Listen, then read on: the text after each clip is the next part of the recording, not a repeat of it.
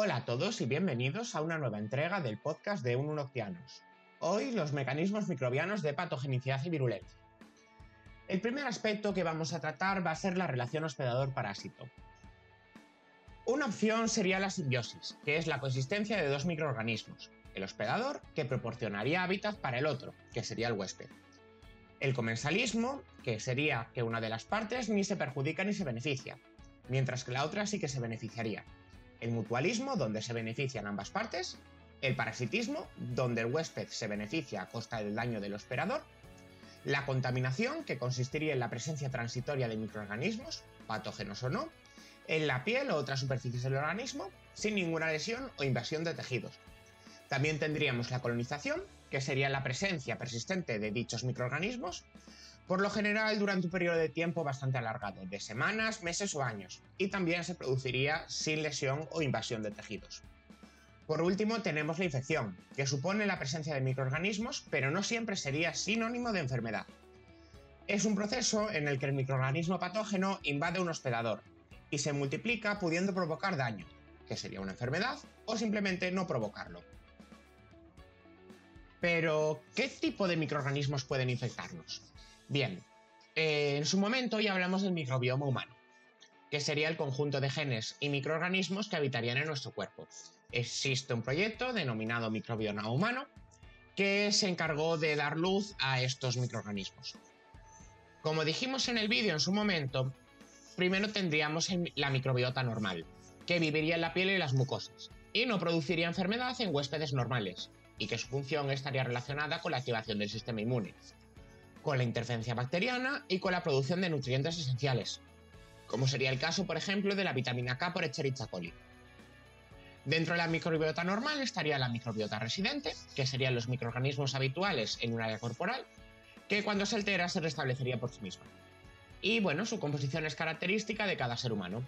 Y el pH, la alimentación, la edad y determinadas hormonas modificarían su composición.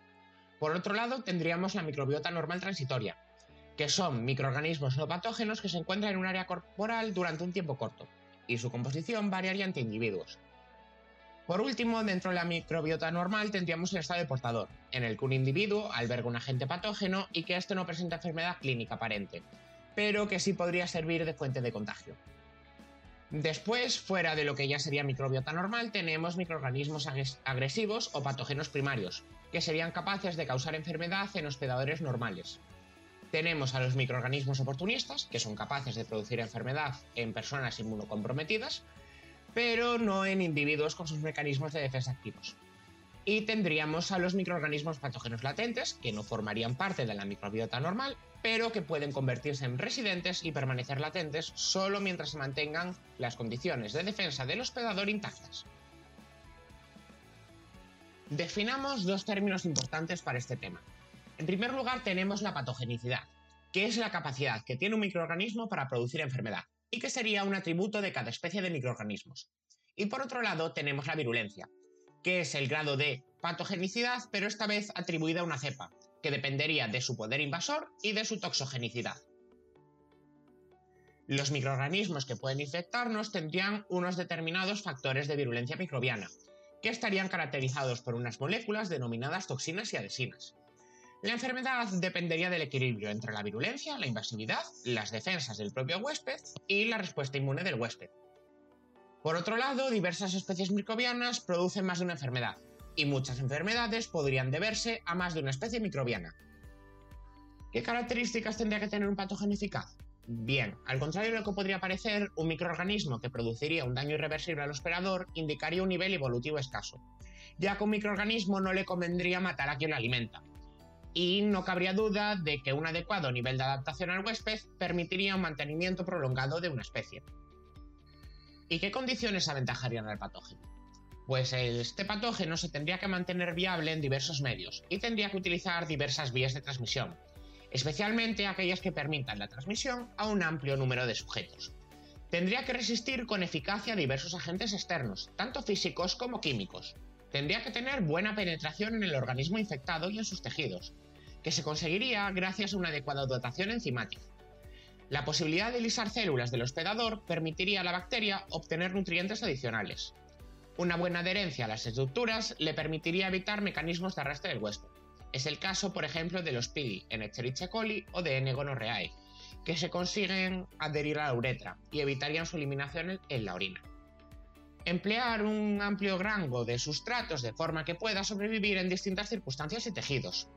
Se tendría que multiplicar por rapidez, resistir a los antimicrobianos y tendría que reconocer las señales del hospedador y responder a estas adecuadamente. Tampoco, como hemos dicho antes, podría matar al hospedador y el patógeno eficaz conseguiría a menudo ocultarse durante meses o años en el hospedador, sin producir la enfermedad. De este modo se facilitaría la transmisión entre personas que ignoran la existencia de la infección.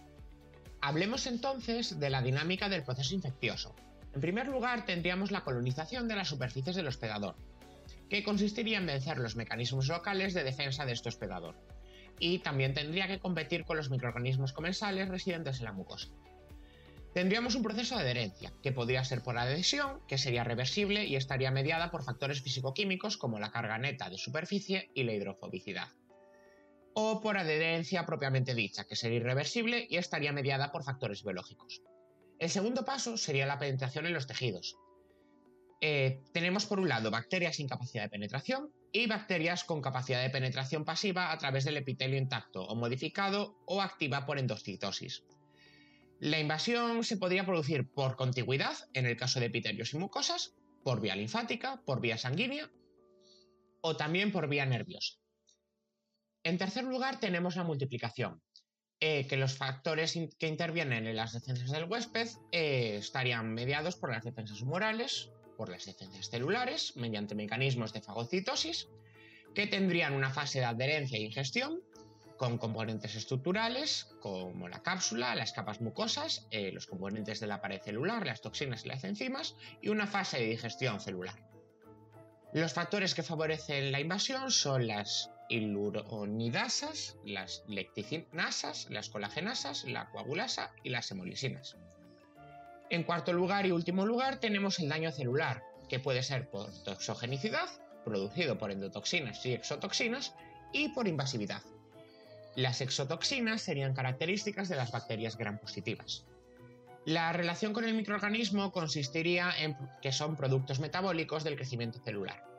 Son proteínas o péptidos Termodinámicamente son inestables ya que se destruyen a 60 eh, y 80 grados entre ese intervalo. Su toxicidad es muy alta y pueden ser transformados en toxoides, que son neutralizados por las antitoxinas. Su efecto es específico sobre determinadas funciones o estructuras celulares. La dosis letal sería pequeña y bueno, algunas enfermedades representativas causadas por exotoxinas son la gangrena, el tétanos, la difteria, el botulismo o la escarlatina. Las endotoxinas, por el contrario, son características de las bacterias gram negativas. La relación con el microorganismo tendría que ver con los lipopolisacáridos de membrana externa. Eh, su composición sería la del lípido A de los lipopolisacáridos. Termodinámicamente, por el contrario, que las exotoxinas son estables, es decir, resisten hasta 121 grados centígrados durante una hora. Su toxicidad es baja, no son toxoides y no son neutralizados por antitoxinas. El efecto es general, eh, con síntomas variados como fiebre, debilidad, dolor y shock. La dosis letal tendría que ser mucho mayor y, bueno, alguna enfermedad representativa sería la meningitis y la tularemia. Continuando un poco sobre las endotoxinas de las bacterias gram negativas, vamos a explicar en qué consiste el lipopolisacárido. Tendría una parte con cadenas laterales denominadas O, que constituiría el serotipo y los antígenos de esa especie. En el medio tendríamos un polisacárido central, que consistiría en el serogrupo y los antígenos de género. Para finalizar tenemos el lípido A, que sería la endotoxina. Otras componentes de la pared bacteriana, junto con los lipopolisacáridos, serían los ácidos teoicos y los fragmentos de peptidoglucano.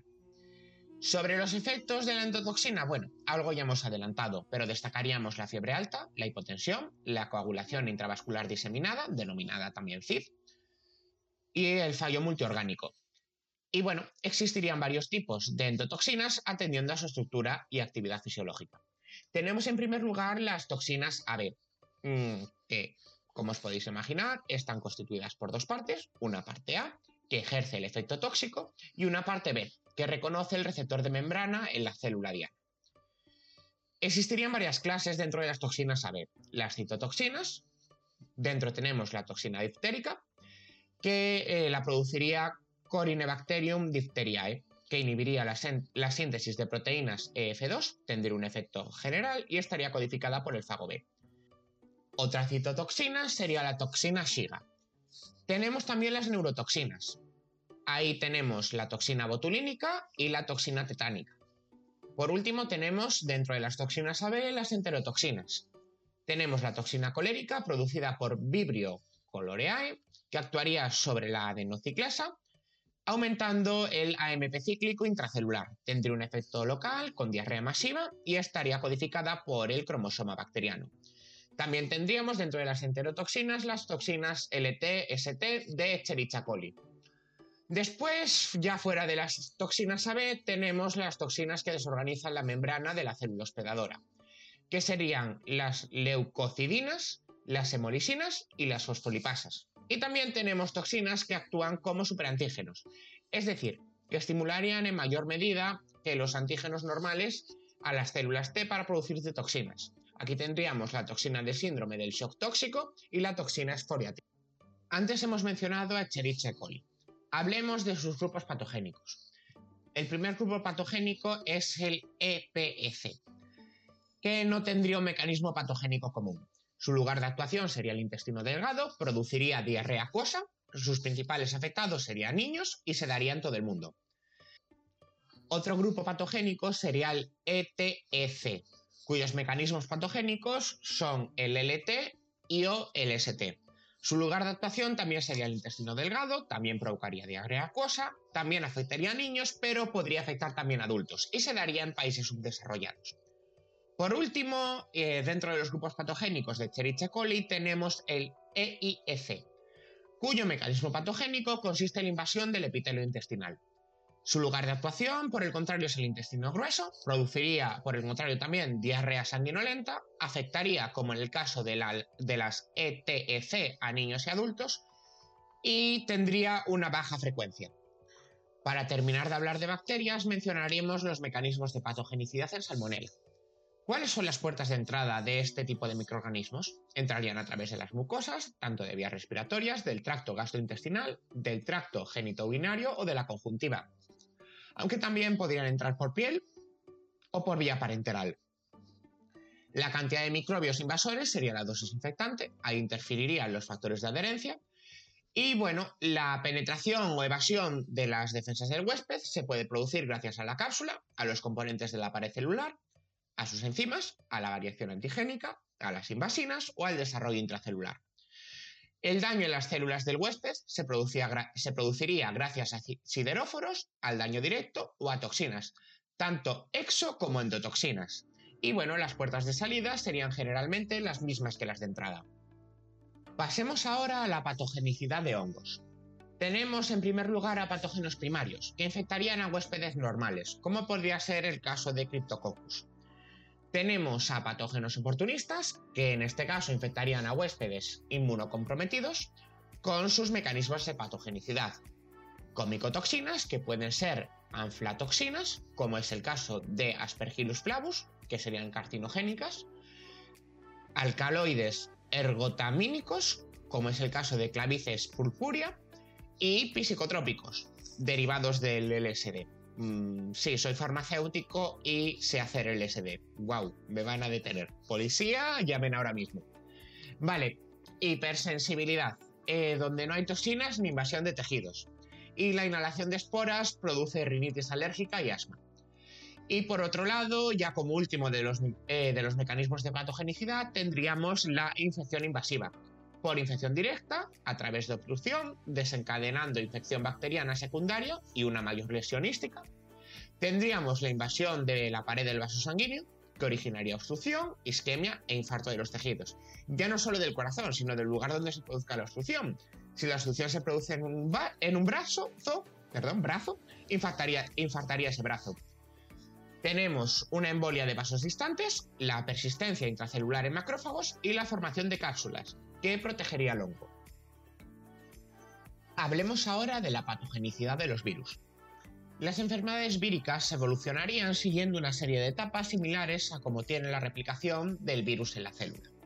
Tenemos en primer lugar la adquisición, después el inicio de la infección, un periodo de incubación donde el virus se multiplica y se disemina, y la replicación donde aparecerían las manifestaciones clínicas, una producción de la progenia vírica con alto nivel de contagiosidad y una fase final o de infección persistente, que podría ser una infección abortiva, es decir, que la infección fracasa, una infección lítica, donde se destruirían las células afectadas, o una infección persistente, que sería una infección sin muerte celular, que puede ser crónica, donde la infección persiste produciendo virus de forma continuada, latente, donde no hay síntesis de nuevas partículas virales, recurrente, donde la infección se repite a intervalos, o transformadora, como es el caso de los virus oncogénicos.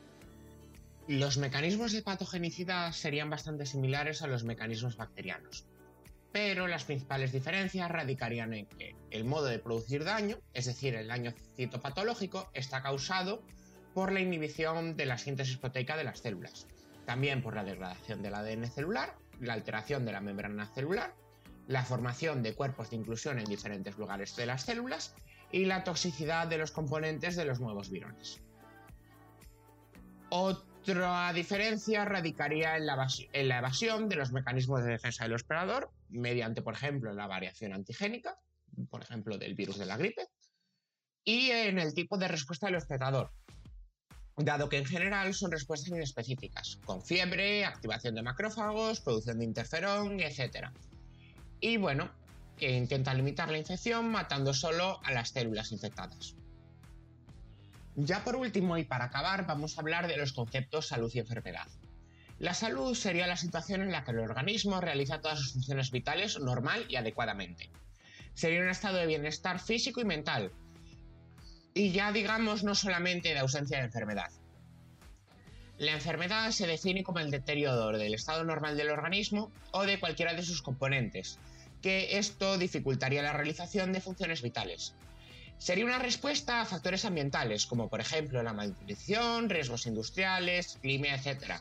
O también agentes infecciosos específicos, virus, bacterias, hongos, parásitos, a defectos intrínsecos del cuerpo o a una combinación de todo. Las enfermedades las reconocemos por una serie de signos o alteraciones objetivas del cuerpo, como la fiebre o una erupción cutánea, que podrían ser observadas directamente.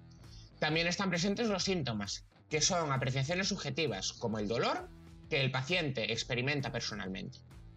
Por último, tendríamos el síndrome patológico, que sería el conjunto de ambos y que sería característico de cada enfermedad. La enfermedad evolucionaría de la siguiente manera. En primer lugar, tendríamos un periodo de incubación, que sería el tiempo que transcurre entre la entrada del patógeno y la aparición de signos y síntomas. El patógeno se está diseminando, pero todavía no alcanzaría el nivel suficiente para causar manifestaciones clínicas. En segundo lugar, tenemos la fase de pródromo, que es el periodo en el que se inician los signos y síntomas, pero que todavía no serían lo suficientemente específicos para realizar un diagnóstico. En este periodo habría una alta contagiosidad. En tercer lugar, tenemos el periodo de enfermedad, que es la fase en la que la enfermedad es más grave y presenta signos y síntomas característicos y es en la que se desencadenaría la respuesta inmune del individuo. Por último y en cuarto lugar tenemos el periodo de declive, donde los signos y síntomas comenzarían a desaparecer. Aquí estaría el periodo de convalecencia. Los mecanismos para la transmisión de enfermedades infecciosas serían los siguientes. Primero tenemos la transmisión directa, por besos, contactos sexuales, mordeduras humanas y de animales, aerosoles, toses y estornudos. Eh, que estarían influenciados por las condiciones atmosféricas, la luz, la humedad, la temperatura, el tamaño de partículas y la susceptibilidad de microorganismos a las mismas. En segundo lugar, tenemos la transmisión indirecta, a través de aire, agua, alimentos, comites y vectores.